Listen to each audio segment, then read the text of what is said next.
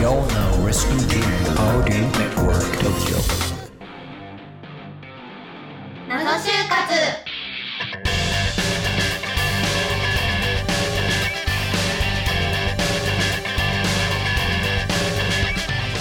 皆さんこんにちは始まりました謎就活は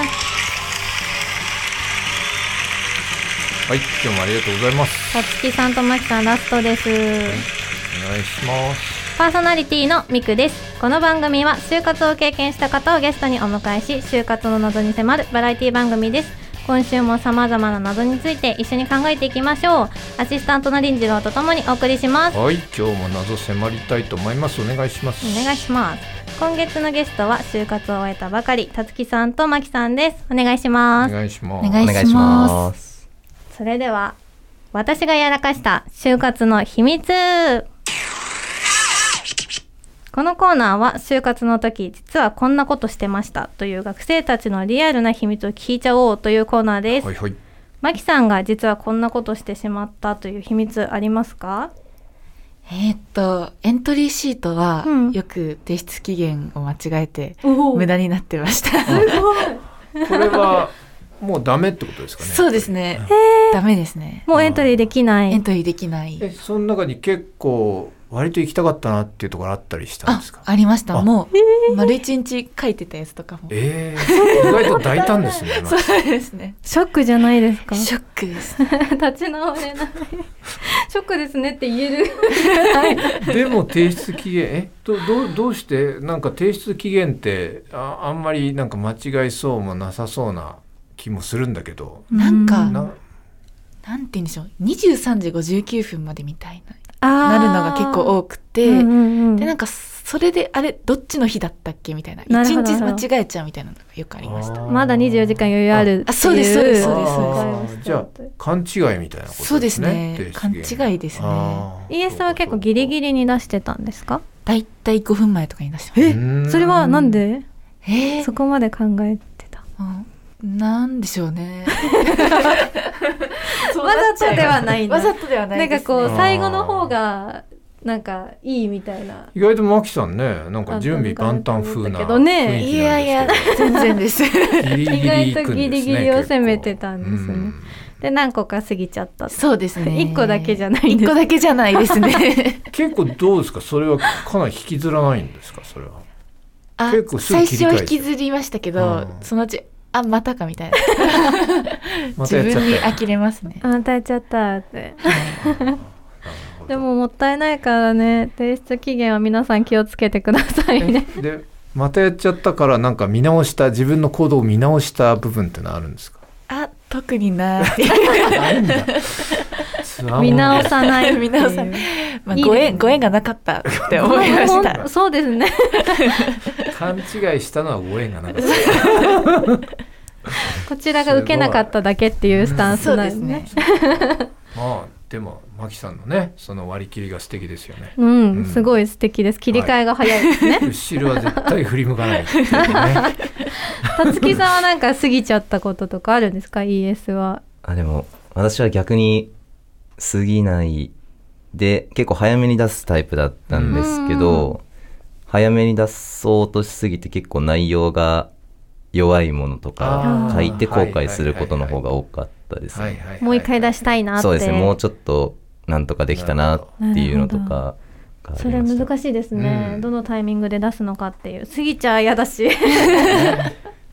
まあじゃあバランスよく一日前に出すってことにしようか。そうですね。一日前って思っとけば、多分、 期限が切れることもないまあの考で。える時間もあるし。ねそうしましょう。たつきさんは秘密ありますかあの学知科でアルバイトでの成功体験をよく話していたんですけど、うんもう受けていた企業の役員面接も最終面接まで行ってそのもうずっとアルバイトの成功体験を話していて急に逆に失敗したこととかってありますかっていうふうにおお、うんそのまあ役員の方たちに聞かれた時に、もう本当にそれ聞かれたのが初めてだったへのーで結構テンパってしまってもう特にミスしたことないなって思っておーもう本当におー新人かっこいいですのね頃にした、まあ、居酒屋で働いてたんですけど、うんうんもう枝豆をそのお客さんのおじさんの頭にこ こぼしたっていう話しかできずで多分そういうことを聞きたかったんじゃないと思うん ですよもっと失敗してどう立ち向かったかとかそういう枝豆を回収しましたそうですね。もうその、しかも枝豆の会社は結構そのお客さんのおじさんがやって くれて、なんですごいしょうもない話をしてしまったなって思って、ただそれでなんか役員の方たちは結構笑ってくださっ て、いや本当に面白いと思いますよ、それちょっとそこから味を占めて何回か失敗聞かれた時にこれを言ってたんですけど、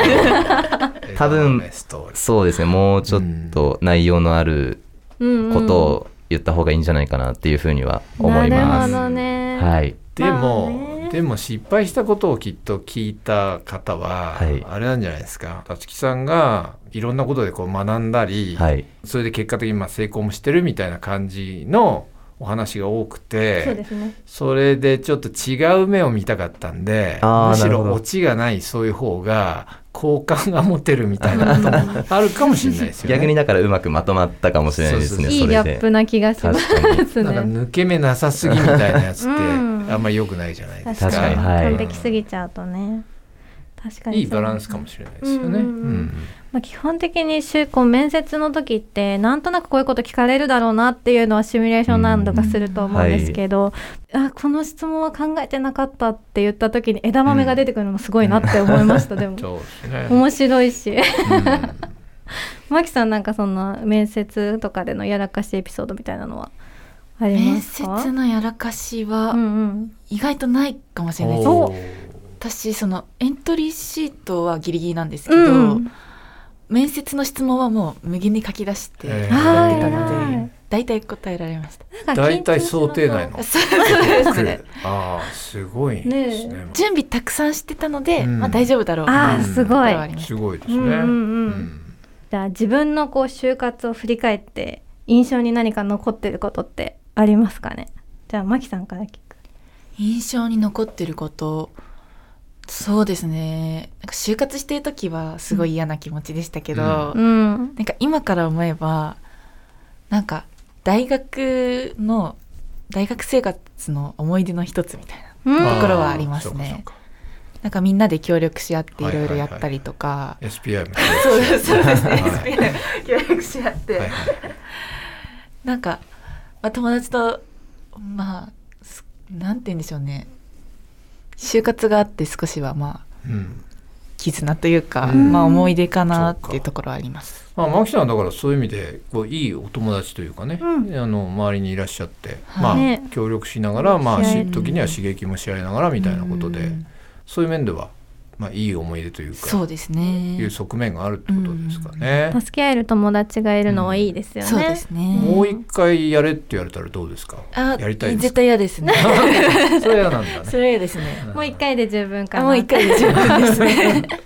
ありがとうございますたつきさんはそうですね印象に残ったことやっぱ枝豆ですか枝豆はでも全 然もう私たちの印象がもうたつきさんイコール枝 豆